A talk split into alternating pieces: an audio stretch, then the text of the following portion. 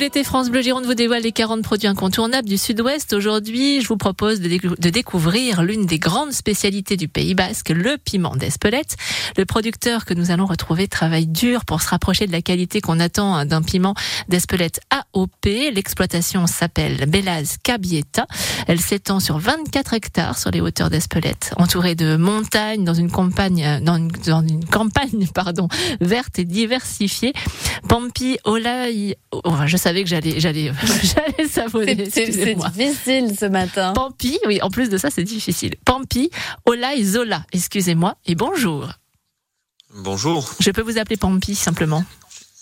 Bien sûr. Alors, vous avez repris l'exploitation familiale de vos parents il y a dix ans. Quels sont les, les critères d'un bon piment d'Espelette? Mais un bon piment d'Espelette, euh, c'est un piment qui, qui a pris un peu de soleil, donc j'espère que le soleil va arriver et, et qui va nous donner un fruit. Euh, alors si c'est pour faire euh, une corde ou une tresse, euh, il faudra que ce fruit soit soit homogène avec euh, un épiderme lisse, pas de pas de pourriture et, bien calibré pour faire une jolie corde. Et après, si on veut le déguster en poudre, qui est l'autre produit AOP, il va falloir qu'il soit séché naturellement au moins 15 jours. Ça, c'est ce qui était inscrit dans le cahier des charges pour nous donner une poudre qui, qui va être bien colorée, bien parfumée et qui va relever nos plats sans forcément nous emporter la bouche. Alors Pambi, vous parlez euh, du soleil, l'importance du soleil. C'est euh, un point majeur euh, qui est important dans, dans le déroulement de la culture du piment. Alors tout est question d'équilibre. Il faut pas qu'on ait quoi. Après les, agriculteurs, on, se plaint toujours, mais l'an passé on a eu une année euh, caniculaire avec des, températures euh, comme euh, on a rarement vu.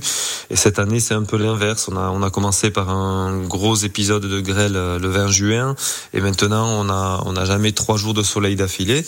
Bon, les plantes poussent, c'est bien. Il y aura il y aura un peu de fruits normalement, mais c'est vrai que là on aimerait qu'il y ait un peu de soleil, mais pas non plus 40 degrés.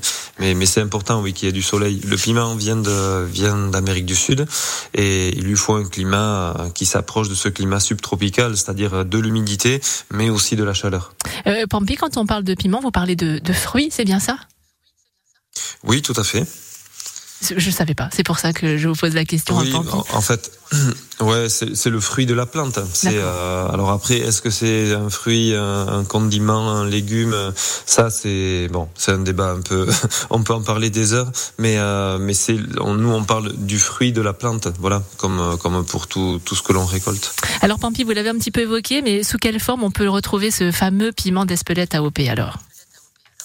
Alors en AOP, on, on va le tout d'abord on va avoir le, le piment frais que l'on récolte qui peut se vendre, mais ça c'est plutôt entre professionnels en vrac, euh, en caissette. Donc ça c'est la première forme du piment AOP.